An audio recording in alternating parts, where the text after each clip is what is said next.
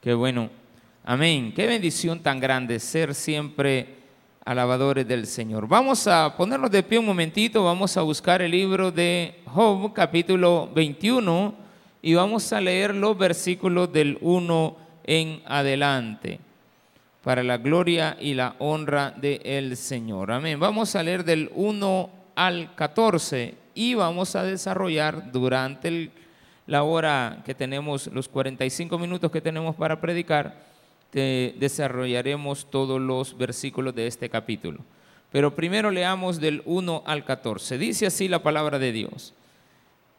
Entonces respondió Job y dijo, oíd atentamente mi palabra y sea esto el consuelo que me deis. Toleradme y yo hablaré, y después que haya hablado, escarneced. ¿Acaso me quejo yo de algún hombre? ¿Y por qué no se ha de angustiar mi espíritu? Miradme y espantaos, y poned la mano sobre la boca. Aún yo mismo, cuando me acuerdo, me asombro, y el temor, el temblor estremece mi carne. ¿Por qué viven los impíos y se envejecen y aún crecen en riquezas? Su descendencia se rebustece a su vista y sus renuevos están delante de sus ojos. Sus casas están a salvo de temor, ni viene azote de Dios sobre ellos.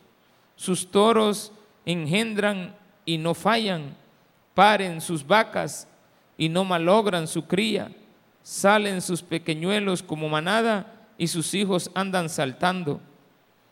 Al son de tamboriles de cítara saltan y se regocijan al son de la flauta pasan sus días en prosperidad y en paz descienden al Seol.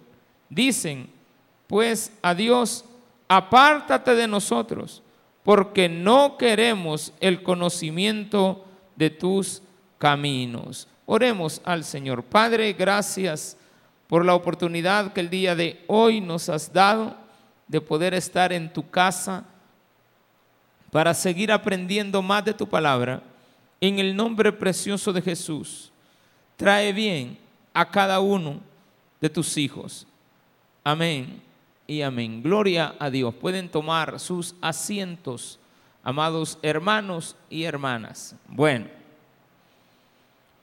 el título de la predicación del día de hoy está complementado con lo que leímos en el versículo 14. Apártate de nosotros son las frases que muchas veces, aunque no se dicen, pero evidencian la acción de no querer nada con Dios porque la gente, principalmente la impía, la mundana, pues al no querer nada con Dios, pues realmente cualquier cosa que se parezca a Él, huyen o no la reciben. Y por lo tanto es como decirle a Dios, apártate de mí.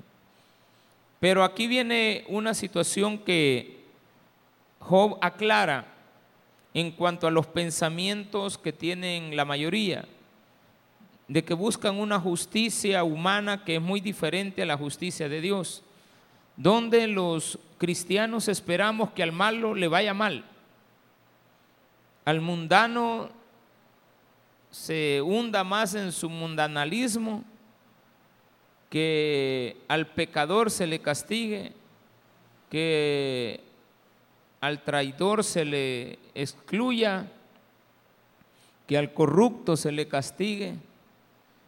Y por el contrario, lo común y el denominador que más vemos en esa comunidad es que al impío le va bien que el inconverso prospera, que a los hijos del malo están bien, que mueren sin enfermedades, que no capturan a todos los corruptos, porque con uno que capturen, mire gran relajo, hermano. Dos, tres, ¿cuántos van? Como cinco. Un gran relajo que hay. Ya no, no sé qué pasara si hicieran una redada igual a la que hicieron hace un año con, con las pandillas. No sé. Eran una redada de unos 3 mil diarios, va. Hmm. Unos 500 al día, enchuchados todos. Están y existen y están las pruebas, pero uno ve que no le llega el castigo.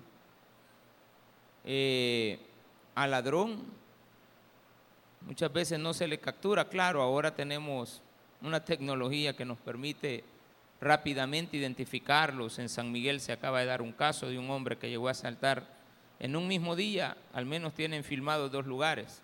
Y qué triste ver que una mujer con todo su dinero lo saca de, de la caja y hasta las monedas tiene que desvaciar en una, una maleta que llega y le pone el hombre. Claro, como dicen por ahí, va tres doritos después llegaron a capturarlo. Está bien. Pero eso no es común. Lo común en el mundo es que el ladrón se salga con la suya. Lo común en el mundo es que el malvado no pague. Entonces, esta reflexión tiene que llegar a nosotros con una esperanza, que aunque el malo muera sin haber pagado sus penas, la vida no termina con la muerte. La vida continúa. Y ese es un argumento que viene de parte de Dios, el cual no podemos cuestionar. Porque si Dios lo dice, así es. Porque somos creyentes. Alguno que no sea creyente, no le podemos decir inconverso, sino que incrédulo. El incrédulo pues no creerá en la vida después de la muerte. Muchas veces creen que en esta vida se acaba todo. Mucha gente argumenta eso, que después de esta vida dice mucha gente, hasta le ponen en las placas, dejó de sufrir, que de Dios goce, si no va a estar gozando de Dios y nunca quiso nada con Él. O sea, que en paz descanse, si nunca quiso nada con Dios, ¿cómo va a estar descansando en paz? Pero esa es una enseñanza eh, enteramente puesta en la parte espiritual y no en la material. Porque en la parte material pues no se puede creer, pero en la parte espiritual, que es la que nosotros también ahora manejamos, tenemos y comprendemos un poco más, pues em, nos, llegamos a la conclusión de que aunque la gente no pague en esta vida lo que tenga que pagar, sabemos que al final Dios les resucitará y les hará pagar por su pecado, lo cual es peor. Después de la muerte viene el verdadero sufrimiento. Eso es lo que nosotros tenemos que entender que el verdadero dolor, el verdadero sufrimiento, la verdadera paga de penas no está con la muerte en, en la vida, sino que está después de la muerte. Y por lo tanto nosotros, comprendiendo eso, no tenemos por qué estar pidiendo justicia de lo malo en este mundo para que delante de nuestros ojos se vea castigado al malvado. Ahora bien, eso no quiere decir que la parte correcta de hacer las cosas correctas en la vida nos lleve a poner reglamentos de convivencia, con los cuales al que se sale de los lineamientos que la sociedad establece, al menos la nuestra, establece lineamientos de sociedad que nos eh, inhiben de hacer cosas que para otras personas pueden ser normales, porque en otros lugares del mundo asesinar no puede ser tan condenable como lo que para nosotros puede ser robar, asaltar, extorsionar, violar para otros lugares puede hacer que eso no sea un delito. Eh, hay comunidades en el mundo que son eh, totalmente vengativas, donde se permite el hinchamiento de una persona en comunidades, y no nos tenemos que ir lejos.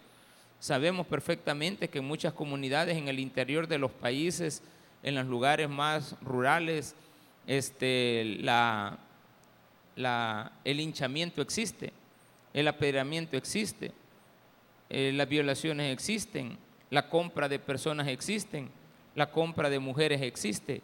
O sea, estamos en una sociedad que a lo largo y ancho de todo el mundo, pues tenemos diferencias de, de aplicación de lo que para nosotros pueda ser una verdadera convivencia. Así de que por lo tanto, lo que se observa más en el mundo es la iniquidad, es la falta de respeto, tanto a Dios como a los reglamentos que Dios nos pone para que tengamos una sana convivencia. Si leemos la Biblia de una manera muy apegada a ella, países como el nuestro viven muy cerca de los lineamientos cristianos.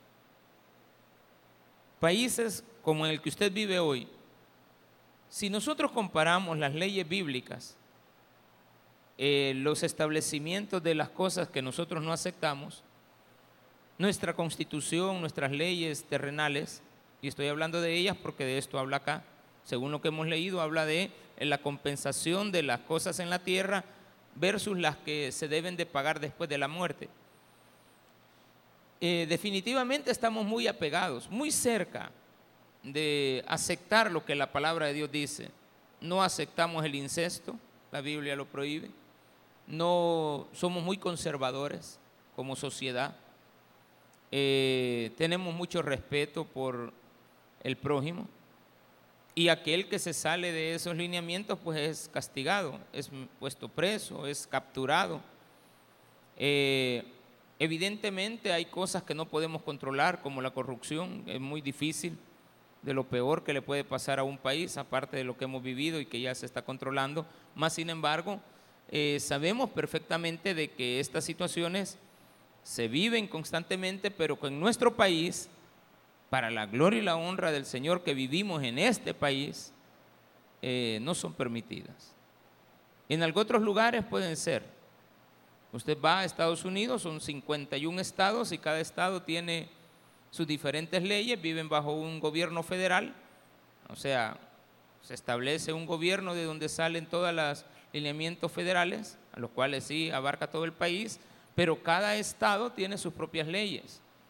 Y dentro de esos estados podemos ver algunos estados que tienen una permisibilidad muy grande, abierta, permanente al libertinaje. Entonces, ¿cómo le vamos a venir a decir a esos lugares del mundo que eso es, está malo, que se sale fuera de los lineamientos de la sociedad? Pues nos van a decir que no, porque está permitido. Está permitido que un hombre, pues, este, quiera abusar de un menor si lo hace con su consentimiento, aunque éste tenga 12, 13 años. Si la persona dice que estaba de acuerdo y que estaba consciente, pues no, no es ninguna maldad. Eh, hacer cosas que para muchos de nosotros podrían ser este, denigrantes, pues en otros lugares son permisibles. En nuestro mismo país hay leyes que dicen no se ingieran bebidas o no se venden bebidas a los menores de 18 años, pero en la noche, pues cualquier gato tiene los ojos, es, pardo, entonces eh, entran libremente y nadie les dice nada. Eh, hay mucha prostitución. La costa de nuestro país, en este desarrollo que se está teniendo turístico, una cosa es en el día y otra cosa es Sodoma y Gomorra en la noche. Y todo es permitido. Es aceptable porque nos van a permitir tener ingresos. Pero a costa de tener mejores ingresos, vamos a tener una sociedad totalmente llena de alcoholismo. Claro, dirá alguien, no, pero es que los que vienen a gastar son los extranjeros. O sea que nosotros permitimos que ese tipo de vida se establezca dentro de nuestro país y que amén de que recibamos un poco más de ingresos a nivel nacional en divisas, esto vaya en contraposición de que otras personas vengan a derrochar acá su dinero y todo lo que ganan. Es cierto, vemos a nuestros compatriotas muchas veces, la mayoría, la mayoría, no la, no es, esto no es común, la minoría buscan de Dios cuando vienen de fuera del país, la minoría, pero la mayoría no. La mayoría andan en sus jergas, la mayoría vienen al Salvador, quieren establecerse pero porque ven una realidad diferente a la que realmente existe. Ven la realidad del mundo pagano, donde todo es prosperidad, donde todo está bien, donde todo es dinero, porque el principio de todos los males es el amor al dinero. Primera de Timoteo lo dice en capítulo 6, versículo 10. El principio de todos los males es cuando tú le pones el amor al dinero. Vayámoslo viendo despacio. Versículo 1. Oíd atenta, eh, respondió Job y dijo, esa es la respuesta de Job. ¿A quién? A Sofar. Sofar era Naamatita. Lo estaba acusando de ser un falso, mentiroso, hipócrita y todo lo que usted quiera. Oíd atentamente mi palabra, es decir, oigan mi argumento y consuélense Porque después dice, y sea esto el consuelo que me deis, por lo menos oigan, aunque no crean. Toleradme y hablaré. Oigan lo que tengo que decir. Y después que haya hablado, hagan lo que quieran. Escarnezcanme, critíquenme, hablen en mal, piensen mal, hagan lo que quieran, pero lo que les voy a decir, pues evidentemente estaba respaldado por el Espíritu Santo. Más sin embargo, el necio sigue siendo necio y no entiende. ¿Acaso me quejo yo de algún hombre? ¿Y por qué no se ha de angustiar mi espíritu? La primera frase, lo que nos está diciendo Job es que, que Job no va a venir delante de ningún hombre a quejarse, sino que sus quejas son contra Dios. Porque Job no fue a buscar a los amigos en su debilidad. Esa es una gran enseñanza que tienes que tener. Job no fue a buscar a los amigos. Ponga usted en un mensaje. Los invito a todos mis amigos a una fiesta que voy a tener. Es gratis, no tiene que traer nada. Póngalo. Voy a cumplir años y en la casa voy a celebrar mis 50 años de edad. Póngalo en Twitter y póngalo ahí en Facebook. No importa, si usted es un amigo mío de Facebook, venga. Se le va a llenar la casa. Ponga que está enfermo, que está necesitado. Necesito pagar la luz. No me alcanzó. Todos mis amigos hagan una colecta y me envían. No le va a mandar ni cinco nadie, mi hermano no tiene amigos, acuda a Dios, ¿de acuerdo? Busque, oiga su palabra, sus consejos, espere, tenga paciencia. No muchas veces le va a ir bien en la vida, muchas veces va a sufrir, muchas veces va a tener limitaciones y Dios te va a dar consuelo. Entonces dice, ¿y por qué no se ha de angustiar mi espíritu? el hecho de que sea cristiano no quiere decir que yo no voy a, tener sufrimientos y angustias. Claro que las voy a tener. Como cristiano las voy a pasar. Miradme y espantaos. Mírenme, con solo véanme. No es, al argumento de Job es, no les he pedido nada a ustedes, sino que mi espíritu está angustiado, pero realmente a quien yo acudo es a Dios. Y yo que me no dependo de ustedes, sino que dependo de Dios, quiero que vean mi condición. Estoy totalmente acabado, terminado, maltrecho, no tengo nada, enfermo, atrofiado, pegada mi carne a los huesos. Esa era la descripción de Job. Versículo 5. Miradme y espantaos y poned la mano sobre la boca. Esto es, mírenme y quédense callados. Fíjense la, la escena. Observar a Job, pero ponerse la mano en la boca. Eso quiere decir, oigan, Ustedes son los impíos. Ustedes son los que mal piensan. Porque todo eso hemos hablado en los versículos anteriores, en, en las semanas anteriores. Ustedes son los que piensan mal. Ustedes son los que me critican. Ustedes son los que murmuran en contra mía. Ustedes son los que vinieron a ver mi calamidad. Y ustedes me han venido a juzgar.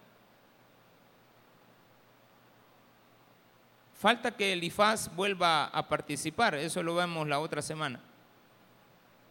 Pero ya participaron dos veces Bildad y dos veces Sofar y una vez Elifaz.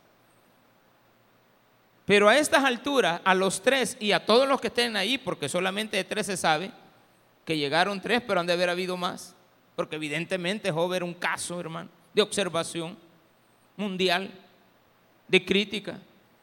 Si hubiéramos estado en este tiempo, pues estuvieran ahí todos los youtubers y todas las emisoras criticando al hombre bueno de Job, que a saber qué ha hecho.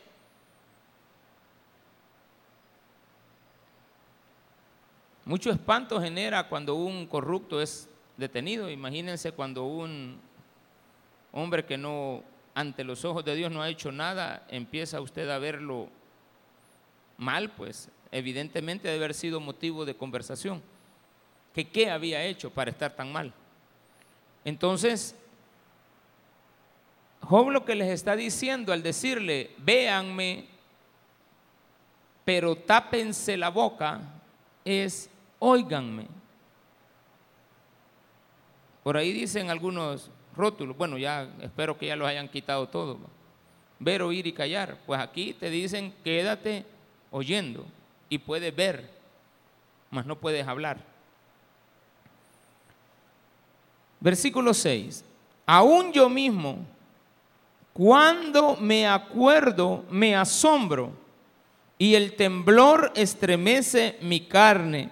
Cuando pienso en lo que me ha sucedido, me da escalofrío. El mismo Job decía que a él le daba espanto ver su condición, lo que le había sucedido. Y le daba miedo, temblor, pavor de qué es lo que viene todavía, siendo él un hombre bueno. Entonces empieza a poner los argumentos que ellos deben de escuchar. Porque ellos vienen diciendo constantemente de que el malo tiene que pagar y que el hombre que está en la misma condición de Job es malo. Entonces dice, ¿por qué viven los impíos y se envejecen y aún crecen sus riquezas? Evidentemente les está diciendo los argumentos que ustedes tienen no son correctos. Hermano, aquí hay algo que tú tienes que aprender. No generalice tendemos a generalizar la actitud de los seres humanos. Tendemos a esperar que el malo sea castigado. Tendemos a esperar justicia. Y durante muchos años nos hemos dado cuenta que este mundo no vio justicia, sino que vio iniquidad al menos esta área geográfica del mundo que se llama este país pequeño, El Salvador, y que todavía sigue existiendo y que está bien arraigado. Es un cáncer que no se puede quitar tan fácilmente. Pero es peor el que se quiere atacar ahorita, porque este tiene cómplice. Va a ser muy difícil de erradicar. Pero dice que el argumento tuyo no es el correcto. ¿Por qué viven bien los impíos? Todos le decimos al que se porta mal, te va a ir mal. Pero el, malo nos empieza a demostrar que a él le va mejor que a ti. Porque tú puedes poner un, voy a pensar en algo, un depósito de, aquí en El Salvador le llamamos depósito al, al lugar donde usted puede ir a comprar bebidas este, enlatadas o envasadas. Y si usted solamente vende gaseosas, refrescos, usted lo que más va a ver en prosperidad es al que vende cerveza. Se oyen que botan, que tiran las cajas, llegan los camiones, desvacían los camiones, los vuelven a subir los camiones. Y ese tipo se está comprando un buen vehículo, está comprando una buena casa, está, y está en, forma legal. ¿Es legal o no es legal? Vaya, ese es un ejemplo de que vivimos en una sociedad que a pesar de que está muy apegada a los principios bíblicos, tolera algunas cosas que son antibíblicas. Porque no vamos a promover eso. Dígale al del depósito usted como cristiano, que deje de vender cerveza y que venda solamente gaseosas. Dígale, acérquesele y dígale. Mire, a usted Dios lo bendice grandemente, porque Dios lo está proveyendo. No que el, el diablo, no. Es Dios quien le da. Pastor es Dios, no es el diablo. No, es que el diablo no tiene nada, el diablo le va a quitar todo. Es que el diablo lo quiere ver acabado, terminado, destruido. Es más, lo quiere ver muerto, pues. Pues el diablo no quiere que nadie prospere. Quiere que la gente se muera.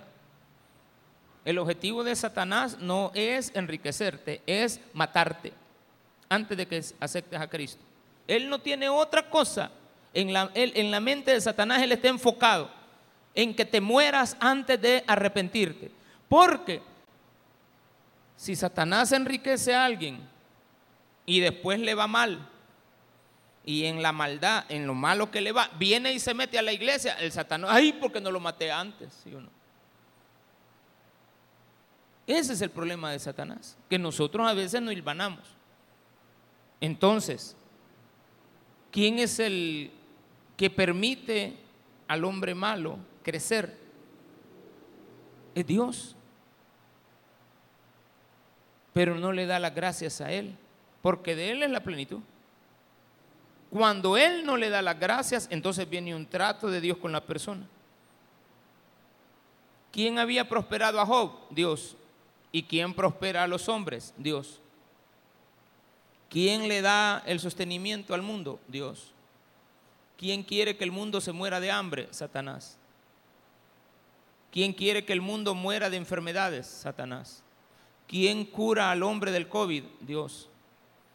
¿Quién trajo el COVID al mundo? Satanás, por medio de un permiso de Dios. Pero Satanás es el poseedor. Dios tiene poder para poner enfermedades y acabarse a cualquiera. Pero esa no es la actitud de Dios. La actitud de Dios es amorosa. La actitud de Dios es muy diferente. Entonces la pregunta surge. Muchas veces, dice el versículo 8, su descendencia se rebustece a su vista y sus renuevos están delante de sus ojos. ¿Qué significa esto? Significa que sus hijos prosperan.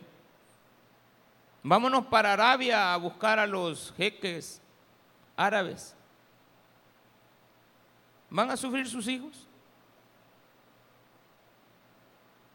Imaginémonos los hijos de los deportistas que no quieren nada con Dios, de los beisbolistas que ganan millones de millones, de los empresarios más ricos del mundo. Sus hijos prosperan, se rebustecen, son más grandes. Cuando mueren sus padres les dejan grandes fortunas y viven bien. Es más, a veces no mueren mal de enfermedades. Como usted puede llegar a morir de una enfermedad terrible, terminal y larga. No, es que los cristianos, como son cristianos, rápido se mueren cuando le llega una enfermedad. Yo no he visto eso.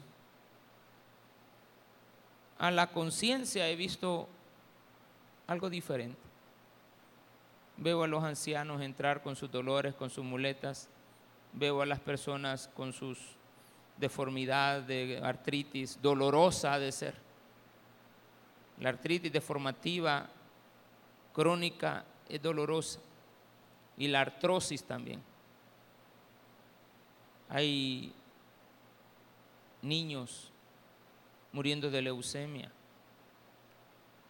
Tal vez Dicen por ahí que los niños con leucemia no sufren tanto como que si fueran adultos con leucemia.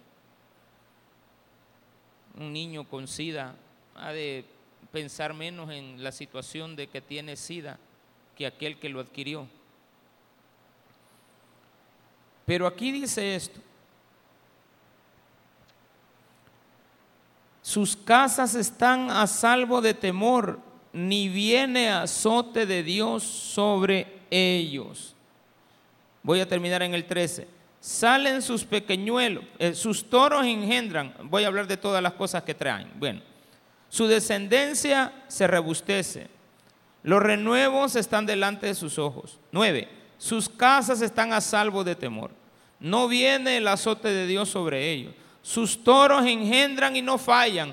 Paren sus vacas y no malogran su cría Salen sus pequeñuelos como manada y sus hijos andan saltando. Al son de tamboril y de cítara saltan y se regocijan al sol al son de la flauta. Pasan sus días en prosperidad y en paz descienden al Seol. Palabra de Job. Análisis. Job había visto a muchos de sus amigos malos que habían muerto en su maldad, sus hijos prosperados, porque él era un hombre rico, de seguro tenía muchos amigos ricos, ¿verdad? Porque nosotros los pobres, pues, ¿con quiénes nos asociamos? Con los de Apopa. ¿Y qué vamos a hacer? No, no podemos pedir más, pues. Es raro que tengamos amigos, pero unos dos que tres, ¿verdad? Y no todos tenemos, no, nos asociamos con nuestra misma comunidad. Pues Job ha de haber tenido amigos ricos que él los vio prosperar. Mueren sin sufrir o de enfermedades prolongadas y severas. No mueren así, mueren rápido. Roban, asaltan, son corruptos y mueren bien. En yates, eh, en exilios. Exilios que no son exilios, pues porque viven a todo dar en cualquier otra parte del mundo. Entonces, ¿cómo va a venir usted a argumentarle a un, a un inconverso, a un impío, que le va a ir mal porque está prosperando si no viene a Dios? Ese no será un argumento que se lo va a creer, porque no es así como debemos de presentar el Evangelio. El Evangelio no lo tenemos que presentar de la manera caótica al malo, sino que en la necesidad que existe de darle gracias al que le ha dado lo que tiene. Porque el mismo malo dice, él es malo porque no ha aceptado a Cristo, en esa es un pecado imperdonable. La blasfemia contra el Espíritu Santo, no creer que Dios le puede salvar y atribuirle todo lo que tiene a Satanás. Definitivamente, la vida que tienes no se la debes al diablo, se la debes a Dios. No, el mundo es idólatra, el mundo en general, pero me da más favor, tristeza, saber que hay miles de millones de personas perdidas en el mundo. Pero es muy triste saber que hay millones de millones de cristianos que viven igual. Y no viven mal dentro del mismo cristianismo les va bien en su maldad. Se divierten, gozan. Pastor, esto como que es un llamado a hacer lo malo y no, es una reflexión porque no hemos terminado. La característica común del mundo, versículo 14. Dicen a Dios, apártate de nosotros, porque no queremos el conocimiento de tus caminos. Cuando dice apártate de nosotros, evidentemente es aquel inconverso. Pero el que dice no queremos el conocimiento de tus caminos es porque ya sabe cuál es el camino de Dios. Si nunca habla del, si aquí este versículo no tocara el tema o el concepto de no queremos el conocimiento de tus caminos, es evidentemente la muestra palpable de que hay personas que ya conocen el camino de Dios, tienen el conocimiento hacia dónde los conduce. No son inconversos, los primeros sí, apártate de nosotros, no queremos nada con Dios. Pero el otro no, el otro grupo es el de los cristianos que no quieren nada con Dios. O que no quieren ese camino de Dios que te dice vive sin venganza, amando al prójimo, perdonando, aceptando la condición. No queremos eso. Entonces, de repente el cristiano se va por el camino que también está siguiendo el mundo. Y este versículo 14 dice eso. Versículo 15.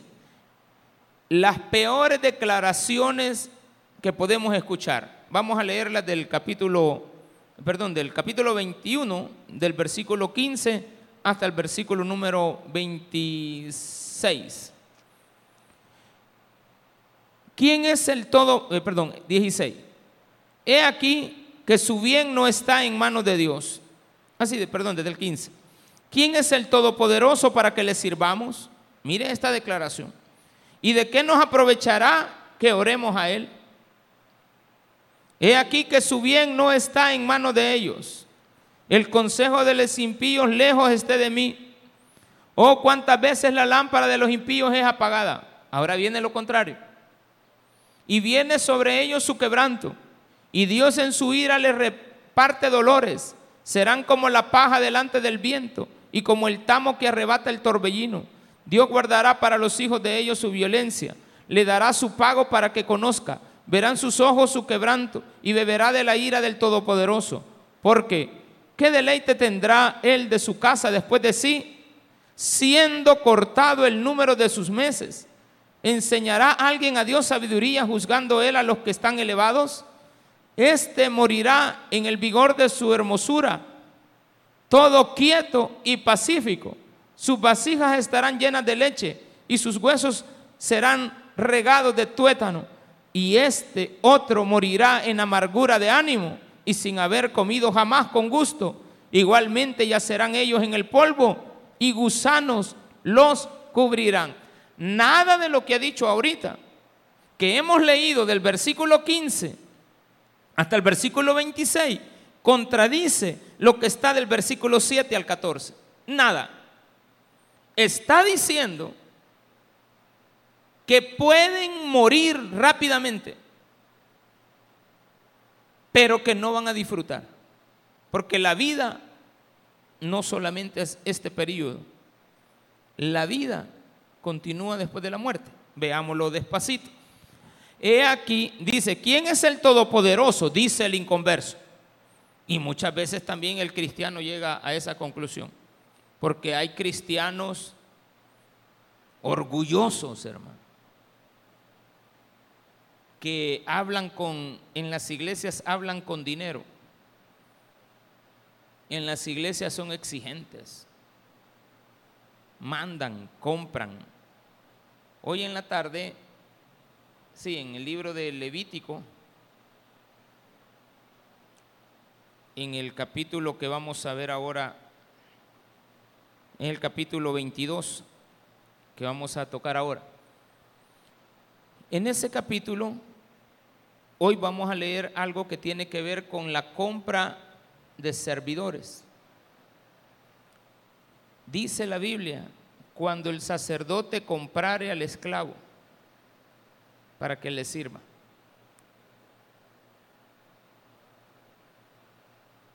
O sea que hay pastores que han comprado a personas, las callan, sus iniquidades están compradas en, la, en los libros contables. ¿De qué le sirve a alguien llevar un libro contable si ese libro contable está lleno de iniquidad? Es tremendo eso. Compran a las personas. Y también está lo contrario. Cuando al pastor lo compran los servidores porque voy a tratar la manera de mezclar las dos cosas, aunque el tema es solamente cuando el pastor compra. Eso es tremendo. Compra la voluntad de la persona, la calla, no puede decir nada. E, eso es corrupción, hermano. Pero sin embargo, Dios permitía la compra de personas para que le sirvieran al pastor y que no se contaminara la ofrenda. Ese era el objetivo.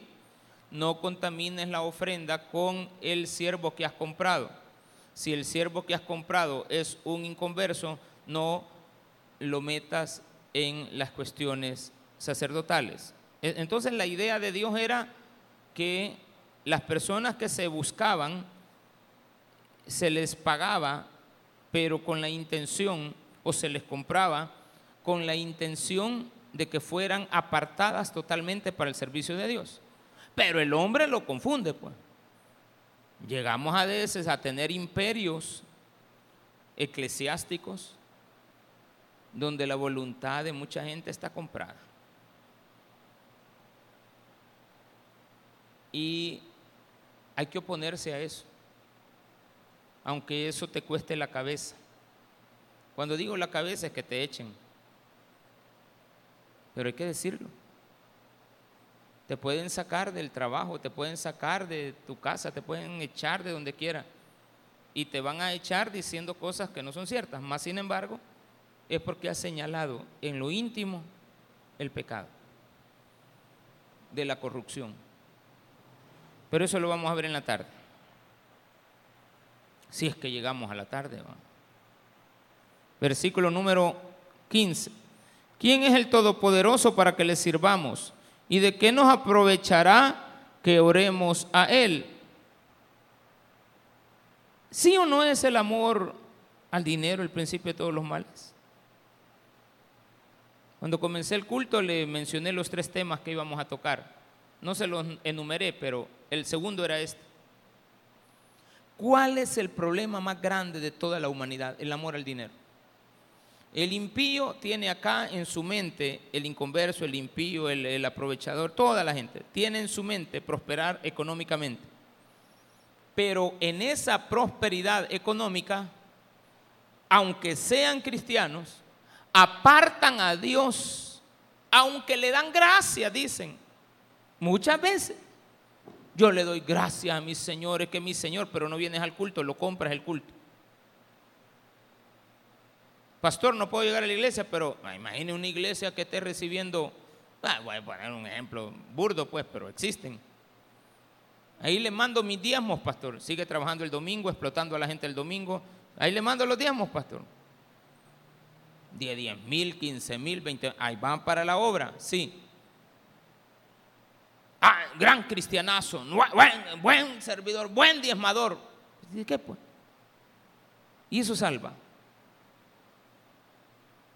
Si tienes a tus empleados trabajando mañana, tarde y noche, y tú no estás trabajando, estás en la playa. Y puedes darte esos gustitos porque en la tarde no puedes venir. Tanto en grandes como en pequeños. Esto se da en empresarios como en empleados se da en empresarios. El amor al dinero es el principio de todos los males, aunque sean cinco pesos. Pero si usted le tiene amor a cinco pesos, por cinco dólares usted va a vender su culto. Ahí dice claramente, el amor al dinero.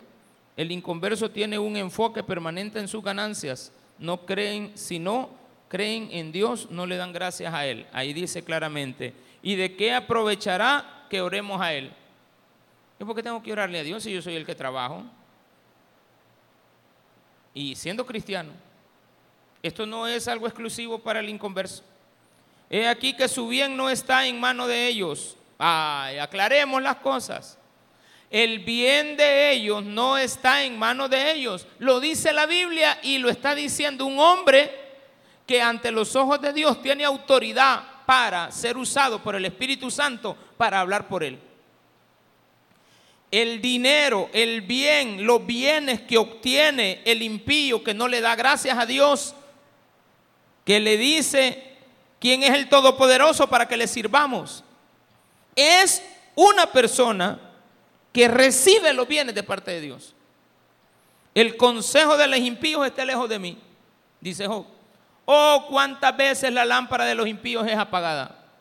Cuántas veces vemos morir al, rico, al, inconverso, al, al malo, aunque sea pobre, pero es malo y tiene mal corazón y malos sentimientos.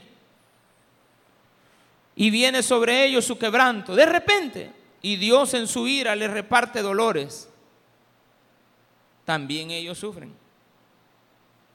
Es como decir, mira, ¿de qué te de qué te aprovechó ganar tanto si no lo disfrutaste? ¿De qué te aprovechó tanto trabajo?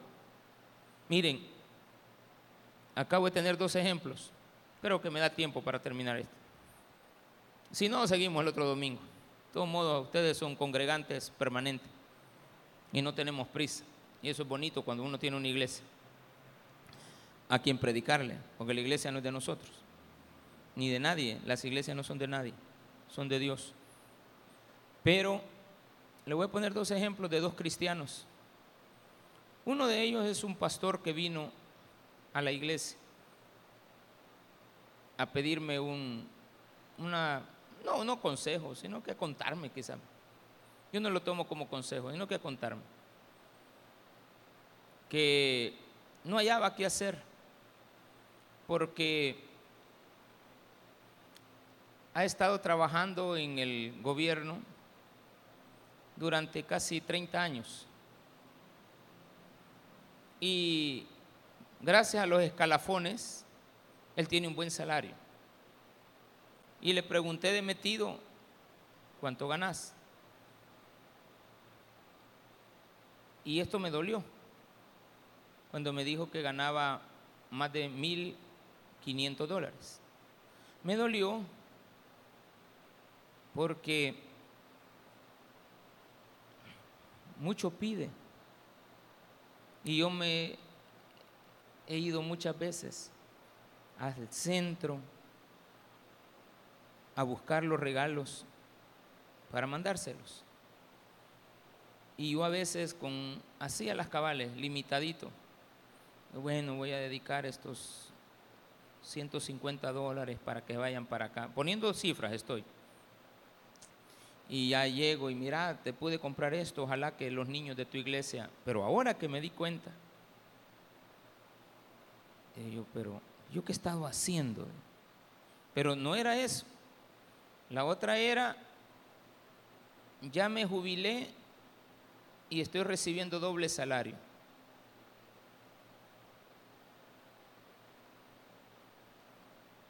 Y no sé si aceptar la propuesta que me hacen de recibir 25 mil dólares por renunciar. tengo que dejar aquel trabajo, pero me queda la pensión, pero no sé si eh, está equivalente. ¿Tú qué piensas? Y con todo mi dolor le dije, lo que estás haciendo es una corrupción. Porque sos parte del problema que, y se lo dije acá. Yo no voy a la casa de la gente a decirle las cosas, a menos que vengan acá.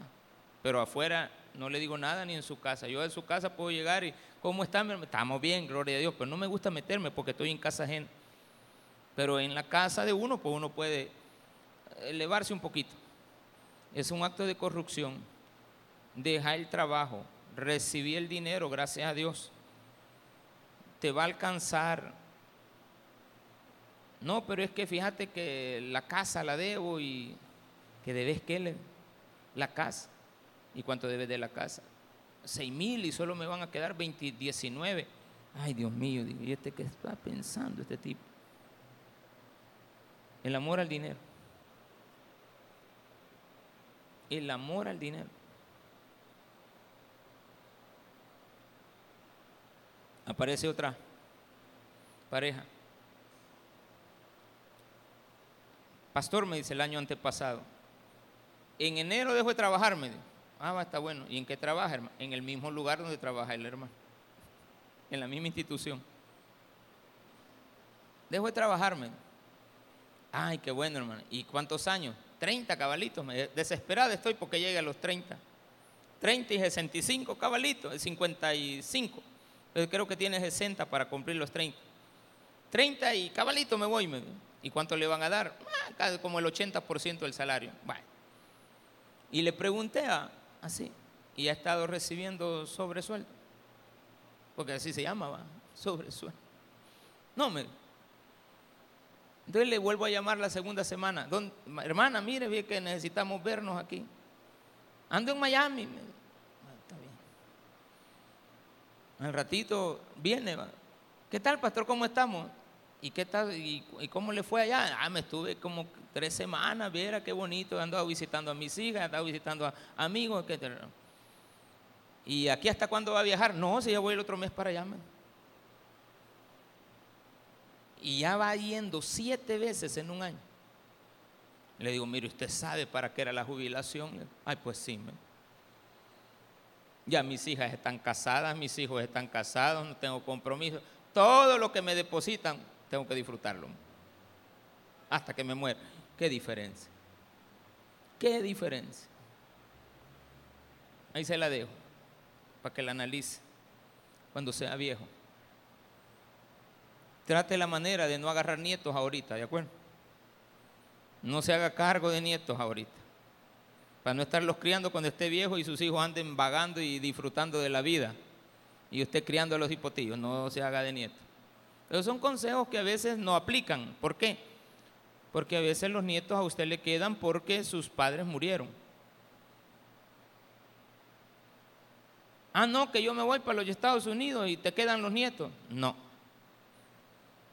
No. Entonces no me voy. Pues no te vas. Ah, pues los voy a dejar a otro. Pues llévaselos a otro. Es duro, ¿va? Parece duro. Pero es el, todo está relacionado al principio que tiene que ver con el amor al dinero. Todo tiene que ver con eso la prosperidad, el dinero, las ambiciones, el quererle quitar a otro la oportunidad de poder prosperar. Todo tiene que ver con el dinero. ¿Cuántas veces serán como la paja delante del viento y como el tamo que arrebata el torbellino? Dios guardará para los hijos de ellos su violencia, le dará su pago para que conozca, verán sus ojos su quebranto y beberá de la ira del Todopoderoso. Porque ¿Qué deleite tendrá él de su casa después de sí siendo cortado el número de sus meses? El deseo de justicia del hombre es muy diferente al deseo de, a la actitud de la justicia y la venganza de parte de Dios. Es muy diferente. Porque enseñará alguien a Dios sabiduría, juzgando él a los que están elevados. ¿Quiénes son esos? Los todopoderosos. Este morirá en el vigor de su hermosura, todo quieto y pacífico. Este quieto y pacífico me imagina que quedó tilinte, va, el cliente, bien heladito. Quieto y pacífico, no se muere, mira, no se mueve ya su tata. Sus vasijas estarán llenas de leche. ¿Cuánto dejará? Y sus huesos serán regados de tuétano mientras toda la leche que dejó, la prosperidad, las cuentas de banco, todo lo que hizo, de repente, quieto, pacífico, sin vida, él hartado por los gusanos y todo el dinero en el banco. Empresas, no está malo, pues, qué bueno, pero no ame el dinero. Dele gracias a Dios, pero de veras no del diente al labio. No, eso de darle gracias a Dios por lo que ganamos del diente al labio. No, si hasta ladrón le pide a Dios que le ayude antes de salir de la mañana. Primero Dios me vaya bien, dice el ladrón. A, robar va. Ojalá me encuentre unos cuatro clientes descuidados, de, que van hablando por teléfono le voy a arrebatar la cartera. Aquel, mira, porque todo lo observan. Allá en San Miguel acaban de, le dije, va, salió la imagen. El hombre entró, echó el rollo, la manta, va, y después regresó y le pegó una patada a una, a una empleada, la arrastró toda y la mujer pues iba queriendo que él no, le, no la castigara, se llevó el dinero, amenazó y después fue a meter a otro local disfrazado de una, con una gorra, le roba el dinero a la otra señora. ¿Cómo llegan? Con violencia. ¿Dónde va a terminar los próximos años de su vida? Están las pruebas. Le aseguro que va a salir un abogado diciendo que es inocente y que no se puede comprobar que le sea. ¿Por qué va a defender usted a un corrupto? Hay una abogada que un día de estos iba a defender a una persona y después dijo cuando le montaron el segundo, no, yo no me meto en ese caso. El primero era defendible, el segundo no, hay que ver cómo sale, que pague sus actos. Hay que otro lo defienda. Así que No, no se haga famoso por defender lo malo. Eso es malo. Terminemos esto. Sus vasijas estarán y este otro morirá en amargura de ánimo. O sea, hay ricos que mueren, o no ricos, perdón, estoy confundiendo la palabra. Hay inconversos, incrédulos, impíos, mundanos, que mueren rápidamente y todo lo dejan.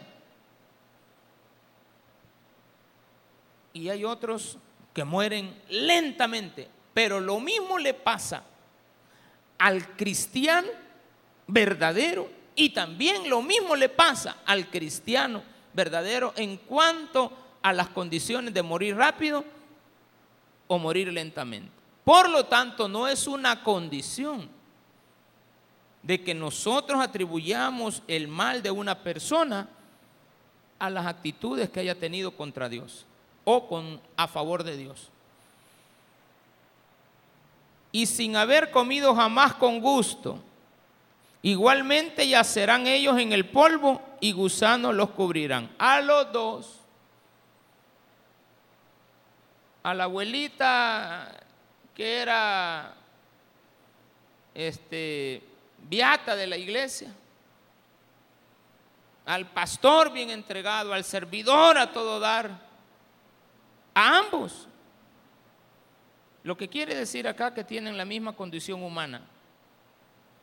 Pero hay unos que le dan gracias a Dios y otros no. Versículo del 27 al 34, una idea. Todos somos iguales ante Dios. He aquí yo conozco vuestros pensamientos y las imaginaciones que contra mí forjáis, porque decís que hay de la casa del príncipe y que de, de la tienda de las moradas de los impíos. ¿No habéis preguntado a los que pasan por los caminos y no habéis conocido su respuesta? Que el malo es preservado en el día de la destrucción. Ahí está la respuesta final. ¿El malo para qué día es? No es para esta vida está preservado para el día de la destrucción. Guardado será en el día de la ira. O sea, Dios no le pasará la ira. Será guardado hasta ese día. Veremos todo. Guardado será. ¿Quién le denunciará en su cara su camino? Y de lo que él hizo, ¿quién le dará el pago? Nosotros no podemos. Porque llevado será a los sepulcros y sobre ese túmulo estarán velando. Los terrones del valle le serán dulces tras de él será llevado todo hombre, hombre, y antes de él han ido innumerables, muchos miles de millones de personas han muerto así. ¿Cómo pues me consoláis en vano viniendo a parar vuestras respuestas en falacia? Termino. Fácil. Todos somos iguales ante Dios. Todos tenemos las mismas oportunidades. Pero después de la muerte, el impío será guardado para el día del mal. Y el cristiano verdadero estará en la gloria de Dios. Aunque aquí en la tierra hayamos muerto los dos iguales, hayamos sufrido los dos iguales, por lo tanto no es una generalidad y no debemos de poner a todos en el mismo guacal de que al que le está yendo mal es porque se ha portado mal con Dios. Pudo haberse portado bien, pero es la voluntad de Dios tenerle así, pueda morir o pueda recuperarse, porque también hay inconversos que de una gran enfermedad se recuperan.